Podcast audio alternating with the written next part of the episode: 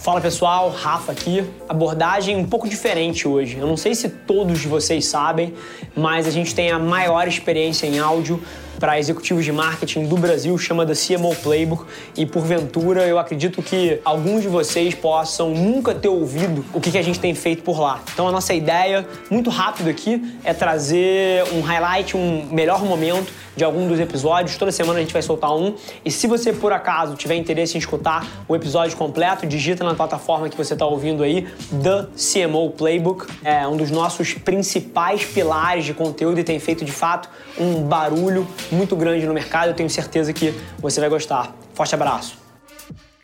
Por que a geração Z é importante para sua marca, independente dela ser o target ou não? Porque ela move comportamento ela seta a tendência que vai ser mainstream daqui a 2, 3, 4, 5 anos. Então, você ouvir o ponto de vista e essa interseção do nosso debate pode ser fundamental para os seus próximos anos. Eu vejo marca, eu vejo relevância cultural. Então, porra, um insight na sua cabeça em relação a isso é interessante. E número dois, porra, para os executivos eventualmente que estão confusos, Cara, como é que em 2020 você traduz essa construção de marca em número de negócio, em venda e etc? Como é que tá a tua cabeça à frente desses dois temas aí? Cara, cada vez mais, quanto mais avançado tecnologicamente, quanto mais nervoso e agressivo for o mercado, mais os produtos rapidamente se igualam, ficam muito próximos um do outro. E aí eu acho que a marca pode ocupar um papel de decisão muito importante, porque a marca nada mais é do que, cara, a personificação daquele produto que você está comprando. Você quer se associar a produtos que tenham a ver com seus valores, que defenda as mesmas coisas que você defende, ou até não, mas que você entende por que, que defende aquilo, que de fato está alinhado com o que você acredita. Então, eu acho que quando a gente começa a pensar a construção de marca, a gente tem que pensar de dentro para fora, primeiramente. Então, quais são os, os valores e o que de fato aquela empresa, aquele produto quer passar. De fato, como é que eu me encaixo na vida daquelas pessoas? Quais são os valores que eu defendo? Como é que eu me conecto com aquele meu público-alvo? E entender como é que o seu público-alvo está te vendo também. Então, e ver o mundo de uma forma geral, né? Então, cara, por exemplo, geração Z é uma geração de causas, né? Uma geração que entende e se engaja com causas de uma forma impressionante. Então, antigamente tinha uma regra que era, cara, as marcas não podem adotar posicionamentos muito polêmicos, tem que ficar mais em cima do muro. E hoje em dia acho que não é mais Hoje em dia é esperado, né?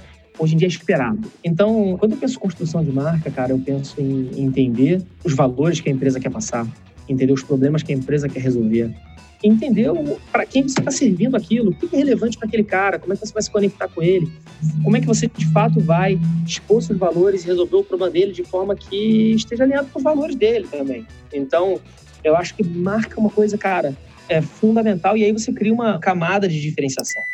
Então, é, eu acho que tem uma oportunidade de a gente redefinir qualidade como uma função da velocidade e do impacto que ela gera no mundo, né? Mas e, Rafa, vou, e vou colar um post-it no teu comentário.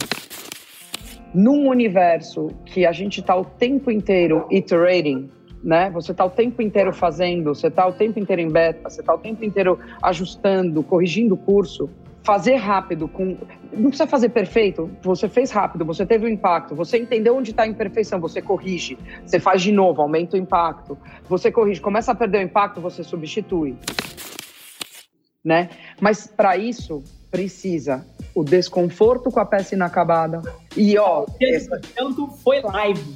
Exatamente. Só Isso é desconforto é de todo mundo. Opa! E é, de, e é um desconforto de todo é. mundo. O desconforto do criativo, que quer ver o negócio dele perfeito. É o desconforto do cliente que fala, mas vai assim mesmo, vocês têm certeza? Não, mas pensa, tá faltando. Não, não tá faltando. Nós vamos e depois a gente ajusta. E depois a gente vai corrigindo. O nosso CEO, ele fala, a gente tem que tentar conseguir separar as decisões em dois tipos de decisão. Quando é uma one-way door, essa você perde seu tempo. Senta, quebra cabeça, debate, faz comitê, sofre. Mas ela é uma one-way door. O que não for one-way door. Poucas coisas são one-way door. Poucas coisas são one-way door. O que não é one-way door, amigo, galera, quem não faz, toma, entendeu? Quem não faz, toma. Chegou no final do segundo tempo, você não fez, você vai tomar o gol e vai entrar no segundo tempo em desvantagem. Não cometa esse erro. Ainda mais nesse mundo de hoje e aí, você falou, é fluido, ele tá o tempo inteiro, você vai ajustando.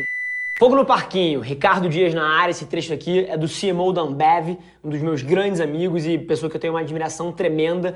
E ele provoca um ângulo que eu gostaria de ver mais empresas entendendo, que é você sair da sua cabeça produteira, da sua cabeça de valor transacional e entender na raiz o que, que a sua marca significa para as pessoas.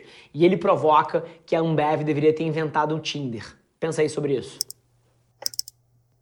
A Ambev deveria ter inventado o Tinder. Por quê? Porque a, a, uma das maiores ocasiões de cerveja é justamente quando você está sentado na mesa do bar, você está em casa, e, num jantarzinho romântico, enfim. Ou você está numa ocasião maior, que aí sai do Tinder e pode ir para o Facebook, por exemplo, uma reunião de amigos. Então, se você parar para pensar, uma empresa de cerveja poderia ter criado o Tinder para né, dating. Poderia ter criado Facebook para conectar mais gente. Poderia ter criado, enfim. Então, quando você poderia ter criado a Dasne para transmitir os jogos de futebol que a gente, junto com música, é, é uma um, grande ocasião de consumo. Uma nossa grande ocasião de, de consumo e é onde a gente coloca muito dinheiro. Então, só que não. Por quê? Por que a gente não fez isso? Porque a gente estava pensando em ferrovia a gente não estava pensando em transporte. Então, é, para o mundo das cervejas, é, é, deixar de pensar de cerveja e, e pensar em quê? Em, em, unir as pessoas. A partir de você falar assim, meu negócio não é sobre cerveja, sim sobre unir as pessoas, aí você fala, peraí, então tem mais coisa que eu posso fazer.